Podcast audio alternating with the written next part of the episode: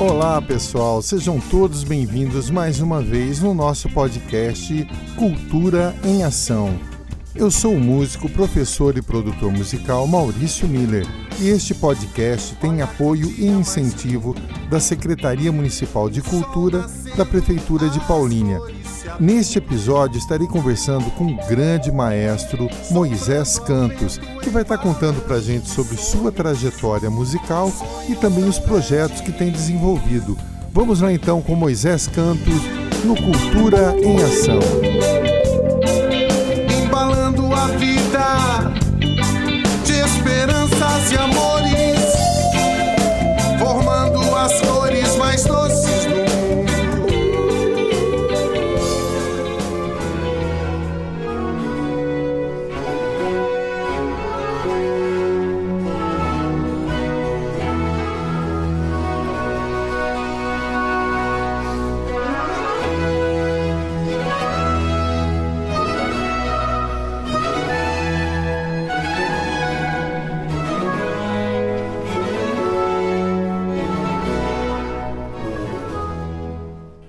Olá pessoal, bem-vindos aí ao Cultura em Ação. Hoje eu estou muito feliz, estou recebendo o grande maestro Moisés Cantos. Ele vai estar explicando para a gente sobre o trabalho que ele tem feito aí, como maestro e também nas ONGs que ele participa. Bem-vindo aí ao Cultura em Ação, maestro. Olá Maurício, é, muito boa tarde, obrigado aí pelo convite, ah, obrigado ao seu público pela oportunidade de conversar com vocês e falar um pouquinho sobre o meu trabalho. Muito obrigado, viu? Bom, maestro, o prazer é todo nosso.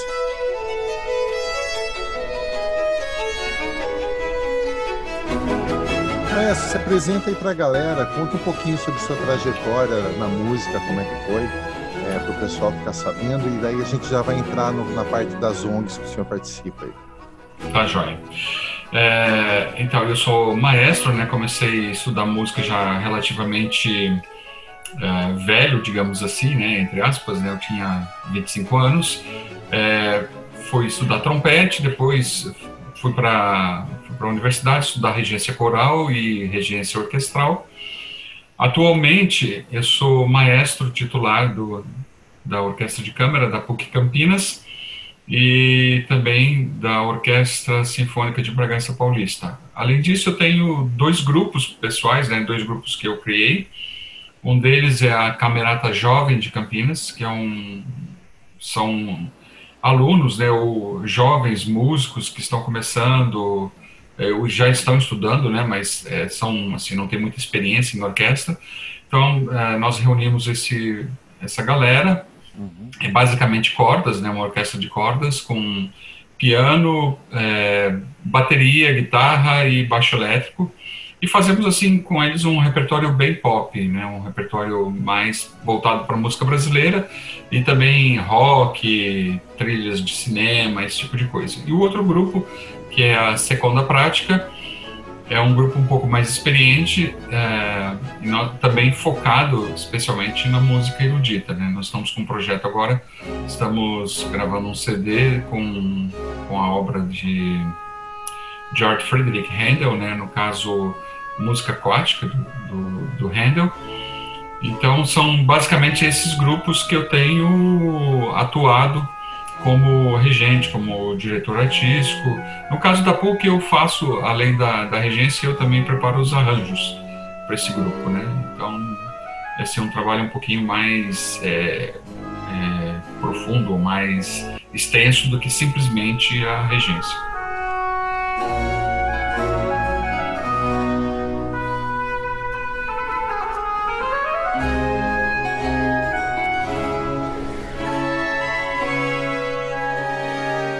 Maestro, e as suas influências, quais foram? Assim, mesmo antes de ingressar no mundo da música e depois que, virou maestro, como é que, quais foram as influências principais, assim? Tá. Uh, eu fui muito influenciado pelo rock dos anos 70, 80, especialmente. É, eu ouvi, sempre ouvi muita coisa, apesar de meu pai ser organista e sempre ter em casa os LPs de música erudita, então eu via muito Handel, Bach, eh, Mozart, Vivaldi, Haydn, Beethoven, etc. Mas ao mesmo tempo que ele é, nos influenciava com isso, eu tive, eu gostava muito de rock, então curtia muito rock, né? Então é, ouvia desde Beatles a Rolling Stones nos anos 70, Elvis Presley, gostava muito, tinha um, um programa numa rádio em Campinas, na época eu era PIA, né, como a gente diz lá no Sul, era um garoto, eu tinha 16 anos, tinha uma rádio em Campinas que ela tocava, ela chamava tinha um programa que ela chamava Os Reis do Rock. Então, tinha Beatles, tinha Elvis Presley e também tinha Roberto Carlos. Olha aí. Tá no mesmo programa. Era o Iê, Iê, Iê. O Iê, Iê, exatamente. E foi, eu fui crescendo ouvindo isso. Quando eu resolvi estudar música realmente seriamente, né? Uhum. Essas coisas todas me marcaram. Então, hoje, por exemplo, os arranjos eu consigo trabalhar bem é, especialmente com a música popular, com a música brasileira, porque está meio que no sangue, né? A gente acaba incorporando isso e é um gosto pessoal, né? Eu curto, apesar de trabalhar com música erudita, eu curto rock, ouço até hoje, tem minha, minha coleção, meus discos, né, as coisas assim, então gosto muito. Então isso me influenciou muito, essa música popular, é, especialmente a música popular internacional, me influenciou bastante.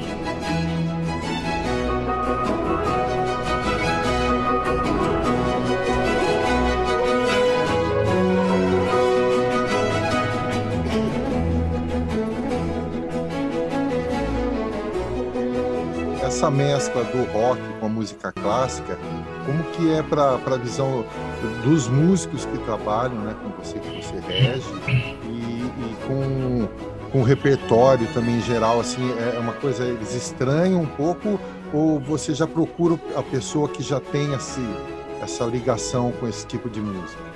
Uhum. Não, na verdade, eles, esse pessoal que toca comigo, eles estão acostumados com o meu perfil, digamos assim, né? Uhum. Então ele sabe, esse maestro é meio louco, ele faz de tudo. então os caras já vêm para os projetos sabendo que eu posso tocar, sei lá, uma, um rock, mas posso tocar uma, um Vivaldi, alguma coisa assim. Certo. Eu procuro distinguir, separar, fazer uma separação entre as orquestras por uma questão de público e de oportunidade, de oferecer oportunidade adequada aos músicos.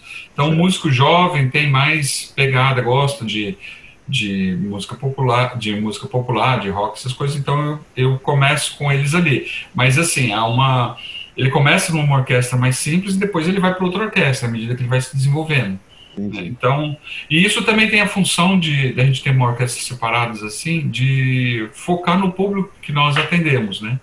Então, para trabalhos com escola, projetos com escola e concertos mais populares, eu sempre levo a Camerata Jovem de Campinas, que tem um repertório mais acessível, né? Uhum. E eu acho que, assim, na verdade, música é música, ou música erudita, ou música, digamos, erudita, entre aspas, né? Uhum. Ou música popular, é música. Sim. Então, assim, o grande ponto é, eu trabalho com música, isso é extremamente legal. Tá. É, essa classificação essa separação existe apenas para atender o público e facilitar a, a conversa com o público, né? De poder oferecer alguma coisa ao público que ele seja, assim, digamos, mais acessível. E a partir daí, então, é, trazer o público para ouvir outros tipos de repertório, um repertório mais clássico, assim por diante. Mas é muito legal porque, por exemplo, a gente tem, né, com essa orquestra jovem, a gente tem um repertório, uma música é, chamada Brandenburgo, uhum. que é, é, do compositor Johann Sebastian Bach, portanto um compositor de música clássica. Só que ela foi é, um arranjo de um violinista dos Estados Unidos e ele transformou a música meio que num não exatamente num reggae, mas ele deu uma mexida na música e deixou a coisa assim, o arranjo sensacional. Quando a gente toca isso, a galera vem abaixo, porque ficou muito bacana. Ela começa tradicionalmente como uma música clássica e depois já vai para outros caminhos e ficou muito bacana esse arranjo. Então é, é a linguagem só, né?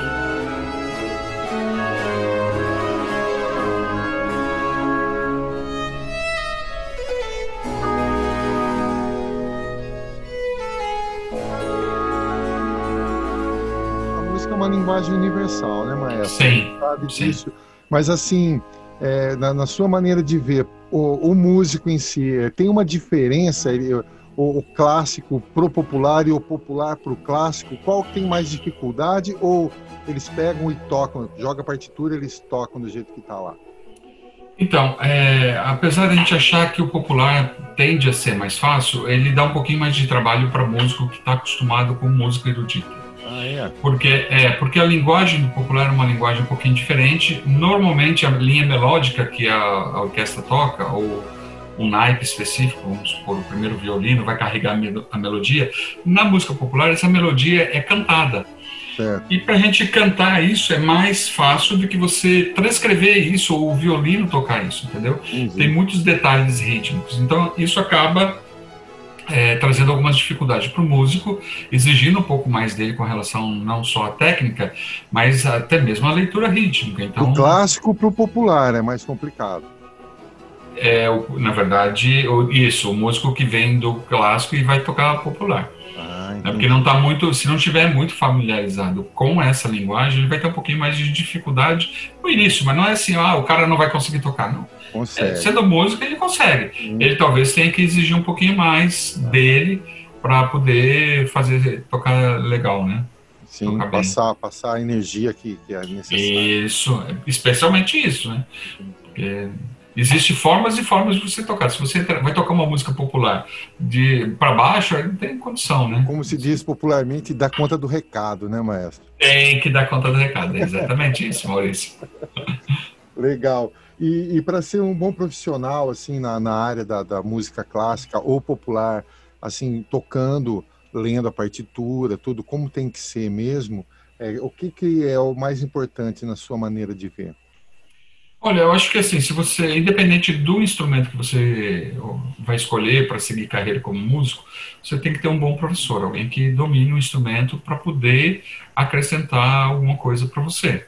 Uhum. Além disso, é necessário você passar pela parte teórica, né, que ela é base para tudo, né? seja músico popular ou seja músico é, clássico, você tem que estudar teoria, tem que estudar ritmo normalmente o professor já passa isso. O professor, ele. Por isso que eu falei de pegar um bom professor, porque o cara já sabe o que ele tem que passar para o aluno, né? Então, vai lá, vai passar cifras, vai mostrar como é que faz, etc. Ó, vai ensinar a função dos acordes dentro da música, o famoso 1, 4, 5 tal. Então, esse tipo de coisa, essa formação básica, ou essa base, digamos, é, é importante para para a gente construir, para a gente fazer música, para a gente ser um bom músico, né? Imagina assim, é como você construir um prédio e não tiver um bom alicerce, quando à medida que você vai construindo o prédio, chega uma hora que ele vai desabar, entendeu? não vai dar conta do recado. Agora, se você tiver uma base sólida, você pode construir um prédio de 50 andares, que ele vai ficar em pé, bate vento, seja lá o que for, ele continua em pé. É mais ou menos essa relação que eu faço em, é, a respeito da música, né? da formação, do estudo da música. E eu não estou falando aqui de frequentar uma faculdade, eu estou falando de estudar mesmo música. Uhum. Eu conheço excelentes músicos, tem um pessoal que toca comigo que não fez universidade, fez um conservatório, fez um bom conservatório. Tem um conservatório de Tatuí, por exemplo, tenho vários músicos que tocam comigo que são de lá, conservatório de, é, de Campinas, Carlos Gomes, inclusive. E é uma galera que dá conta do recado, entendeu? Então, qual a diferença dele? A diferença é que a base dele foi uma base boa.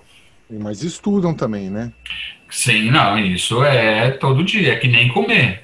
Uhum. Você tem que você precisa comer todo dia, você precisa estudar todo dia. Vai assim, à medida que você vai se profissionalizando e vai se tornando melhor no seu instrumento, evidentemente você é, vai diminuindo as horas de estudo, mas ainda, ainda assim você tem que ter horas de estudo. Ao invés de você estudar quatro horas, ou cinco horas, ou seis horas por dia quando você é aluno, você possa estudar duas, uma, às vezes são estudos mais específicos, né, de aprimoramento da técnica e etc. Mas é, é, estudar é um negócio que você vai fazer pro resto da vida.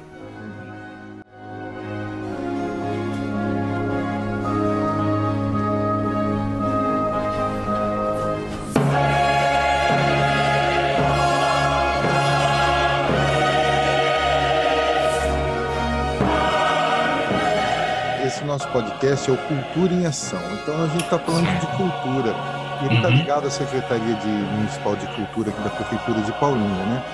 É, você além de maestro, você trabalha em outros projetos culturais e projetos que eu sei que envolvem um aqui até de Paulínia. Queria que você falasse a respeito disso para a gente agora.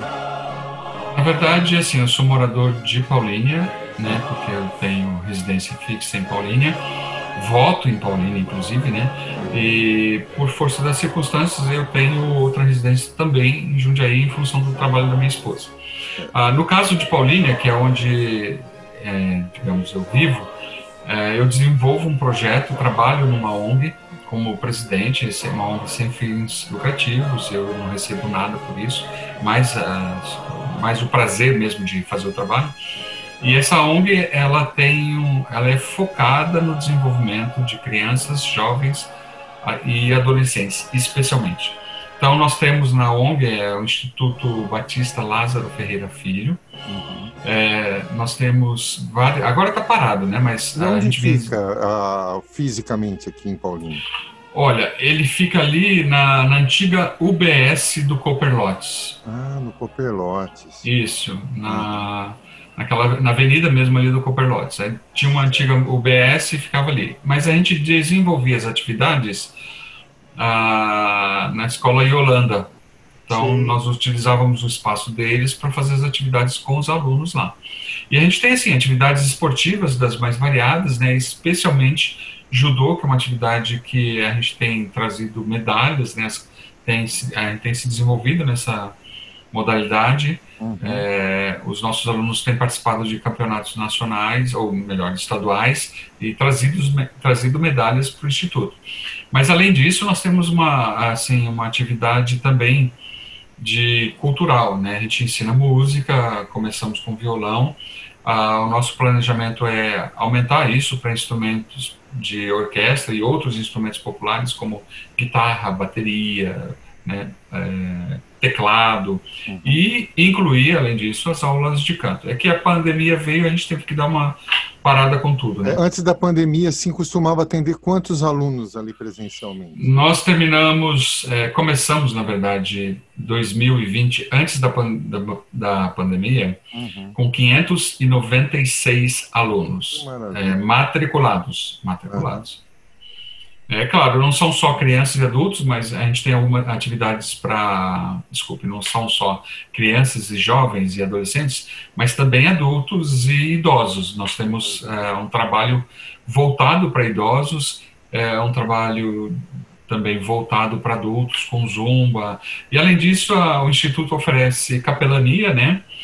É, e acompanhamento psicológico. A gente tem toda uma equipe multidisciplinar para acompanhar e que nos acompanha, que ajuda a trabalhar com os alunos, com a família, com as famílias dos alunos.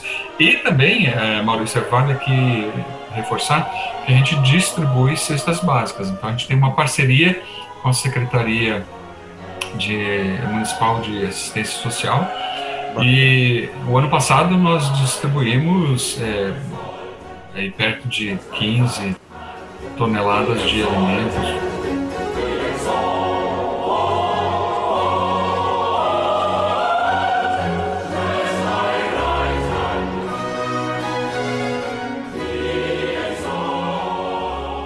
Ô, ô, Maestro, e como se mantém essa entidade? É, tem algum, alguma é, parte da prefeitura, algum auxílio? Como é que funciona? Então, é, nós não temos nenhum auxílio, mesmo porque a, a, essa questão da prefeitura não, não tem como, por exemplo, a prefeitura simplesmente dar o dinheiro. Existe todo um. Ela teria que fazer um edital, né? É. Teria que. Aí as ONGs têm que participar. Então, isso já é um processo um pouco mais lento, demorado. Uhum. Enfim, a gente é, sobrevive ou executa o nosso trabalho uh, utilizando basicamente voluntários. Então, todo o pessoal é, docente, digamos assim, todos aqueles que trabalham oferecendo oficinas, que dão as oficinas, eles são voluntários. É, nós recebemos algumas verbas, recebemos algumas doações particulares ou de empresas. É, o ano passado recebemos uma doação de uma empresa de Campinas que nos ajudou com cestas básicas, esse tipo uhum. de coisa e dinheiro mesmo para custos operacionais. A mantenedora, nós, a somos ligados, né? Assim, temos uma mantenedora que é a Igreja Batista Central de Paulínia e ela repassa uma verba para nós mensalmente e com essa verba nós é, desenvolvemos o nosso trabalho comprando alimentos, é, pagando. Eventualmente a gente precisa. Eu tenho um porteiro, por exemplo, tem uma pessoa que fica é, semanalmente, diariamente lá na, na sede, então essa pessoa é paga por nós. Temos também ah, contador, que a gente precisa estar com a documentação em ordem, então esse tipo de coisa também é pago com esses recursos. Além dos de, de voluntários, ou ah, além de doadores espontâneos. São pessoas que entram no nosso site e tem uma, uma página específica lá para quem quiser participar. O nosso site é Instituto Batista uhum. LFF .org.br, se você alguém quiser, um dos ouvintes quiser conhecer mais sobre o nosso trabalho, é só entrar lá. É tudo muito transparente, lá tem toda a equipe que trabalha, nome de todo mundo, é, mesmo porque o governo, é, não só municipal, mas estadual e federal, exige isso. Então, é, temos todos os registros necessários no município, no estado, né? Então, é, assim, é, é, um trabalho muito sério e muito importante. A gente atinge uma, assim, de famílias, nós atingi, atendemos em torno de 800 pessoas, porque são 596 alunos. Puxa. E mais os familiares, é, nós chegamos o ano passado a atender é, perto de mil pessoas, não só com cesta básica, mas com apoio, né, com orientação e tudo mais, né. Que bacana, que trabalho bonito, maestro. Parabéns. É, viu? Obrigado, obrigado.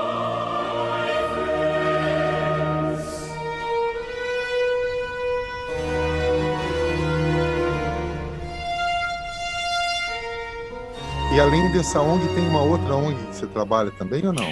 Sim, eu trabalhei, na verdade não estou atuando mais, é, como eu assumi em Paulínia, dei preferência para o trabalho em Paulínia, né, que é a cidade que eu vivo, é, eu, mas eu acabei me desligando de uma ONG em Campinas, que é o Centro Promocional Nossa Senhora da Visitação, que também faz um trabalho fenomenal, um trabalho muito sério. Eles têm, inclusive, ah, trabalham com creche, né, com ensino de, de criança, dessa, não primeira infância, mas ah, aí entre os é, 4 a 6 anos tem uma escola que é mantida pela Prefeitura de Campinas e também tem toda uma atividade artística é, desenvolvida, preparada para a população em torno.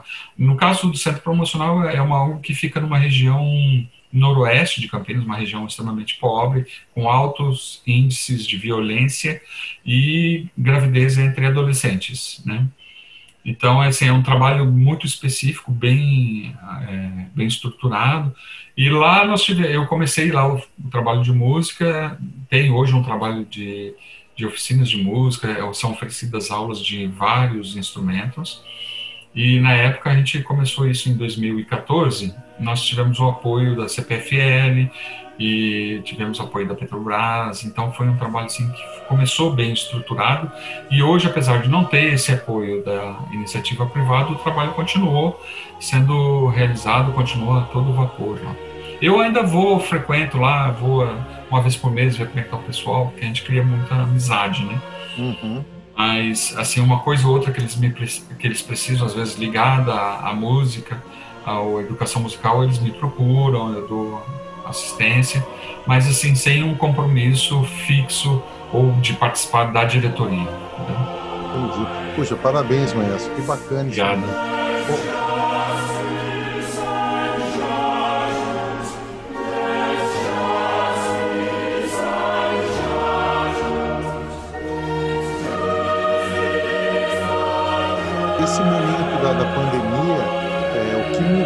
que mudou muita coisa, né? Mas assim, na sua visão, o que, que mais foi relevante assim na, de mudança necessária pra, por conta da pandemia?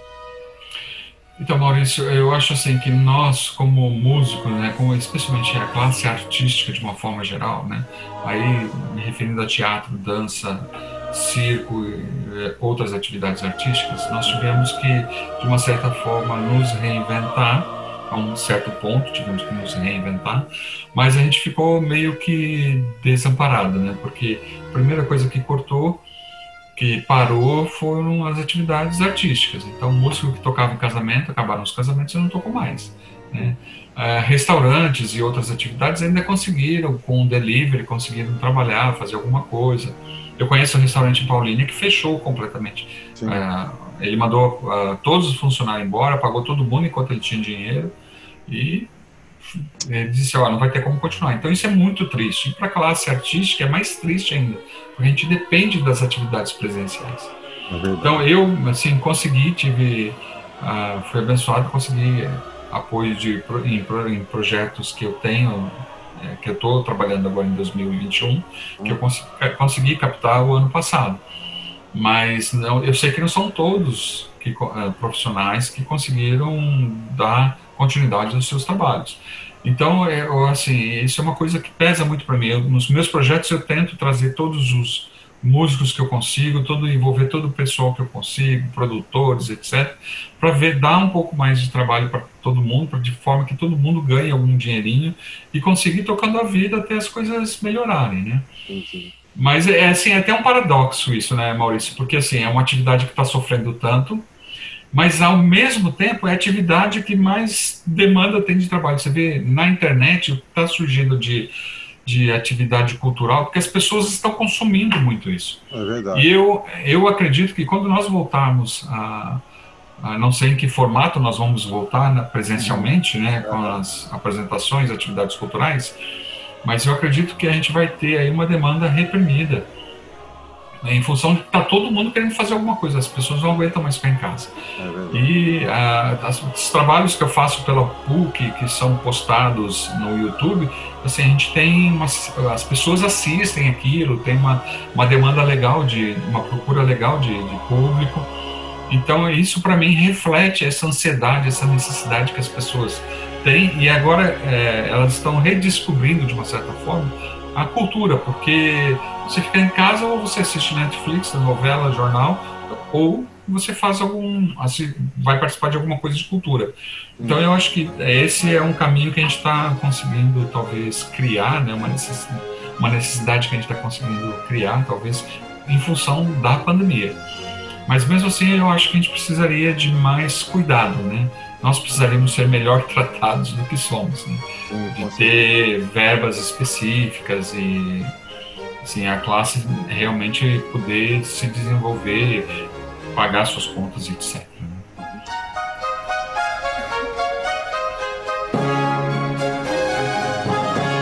A sua visão, qual a importância da cultura para o ser humano, para as pessoas de uma forma geral? Olha, Maurício, é boa a sua pergunta e eu acredito que a cultura ela complementa a formação humana. Você pode ser um bom engenheiro, mas se você não tiver uma formação, uma formação humana adequada, você vai ser só um engenheiro, você não vai ser uma pessoa completamente formada. Nesse sentido, a cultura, seja lá qualquer tipo de arte, ela tem um papel importante de desenvolver o indivíduo como ser humano. Né? A gente se torna mais sensível é, não só às nossas próprias necessidades, mas às necessidades dos outros e se torna mais uh, aberto à, à realidade do, do, próximo. Então eu acho que assim a, a questão cultural, trazendo para o meu lado, no caso da música, ela tem o ensino ou a, o trabalho de música ele é importante na formação da criança do adulto, mas especialmente da criança, porque prepara a criança e fornece bases para a cidadania. Que eu acho que isso é uma das coisas que a gente se, acaba sentindo falta depois. E a cultura, de uma maneira geral, ela ajuda a formar o caráter, a, a posicionar a pessoa na, na, digamos, numa trilha correta, numa maneira de pensar, ou pelo menos fornecer ferramentas para isso, né? Hum. A cultura ela ajuda a expandir a cabeça, né? a abrir a nossa cabeça, a trabalhar com as ideias, a ver outras possibilidades, ver outras opiniões, aceitar, exatamente, aceitar essas opiniões, nos tornarmos criativos, né? Os artistas, de uma maneira geral, são muito criativos. Uhum. Então, isso, você imagina, dar um estudo para uma criança e uma formação dessa de em artes, não estou falando aí no caso só de música, mas teatro na escola, entendeu? Trabalhar atividades é, circenses e outras atividades é de extrema importância. Dança, isso, né, maestro? Dança, com certeza, dança. Ajudar a criança a se expressar, que é uma dificuldade que eu particularmente tive quando eu era pequeno. Né? A dança ajuda muito isso. Sim. Você conhecer o seu corpo. Né? Puxa, bacana, maestro. Maestro Moisés Cantos. Ó, agora eu vou pedir uma coisa, é um, um livro da sua preferência para você indicar para os nossos ouvintes e uma música. Tá. Ah, música eu vou indicar, é uma música que eu gosto muito, Let It Be, dos Beatles. Puxa, legal. Tá. When I find myself in times of trouble, Mother Mary comes to me, speaking words of wisdom, let it be. And in my hour of darkness, she is standing right in front of me, speaking words of wisdom, let it be. O livro tem um livro de um autor é, paranaense, que eu não, desculpem, eu não me lembro o nome dele, mas o nome do livro é O Brasil Não É para Amadores. Legal.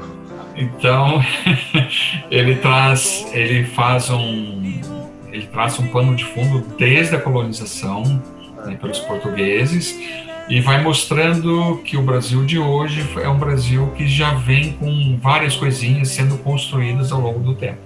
Então é um, é um livro muito, muito bacana, muito legal de antropologia, né, logicamente, mas é, dá para a gente entender um pouquinho do nosso contexto hoje. Às vezes a gente, eu mesmo, né, me pego reclamando às vezes dos políticos, etc, tal, especialmente o pessoal de Brasília. E mas esse livro ele uh, me ajudou a entender por que que nós somos assim, por que que o brasileiro é o que é como pessoa, como gente, etc e o jeitinho brasileiro e tudo. Então, esse livro é muito legal. Acho que se tiver com tempo, fica a dica aí. Puxa, muito é, legal. O, o Brasil não é para amadores. Bacana, maestro. O maestro, queria primeiro agradecer imensamente a sua presença aqui no Cultura em Ação, pedir para você deixar os seus contatos. Mais uma vez, deixe o contato da ONG para quem queira procurar e entrar okay. lá para conhecer. E agradecer profundamente a participação sua no Cultura em Ação.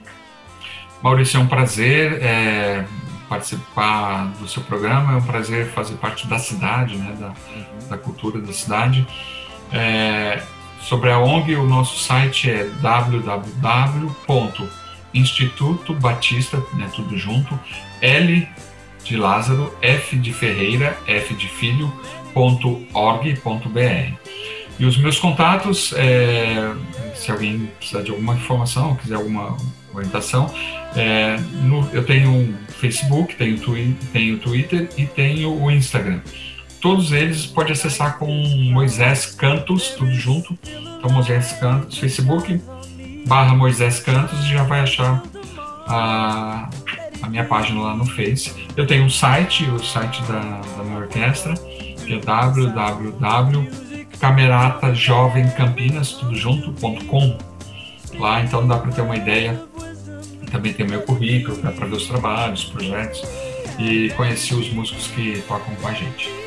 Obrigado, viu, Maurício? Poxa, Maestro, prazer, viu, te receber aqui, desejar muito sucesso e tudo de bom para você aí. Passa aqui na, na, na, no estúdio para a gente bater um papo aí, a hora que passar essa pandemia e todo mundo vacinado. Tá com certeza, pode deixar. Legal. Obrigado, viu, Maestro? Obrigado, Maurício. Pode passar.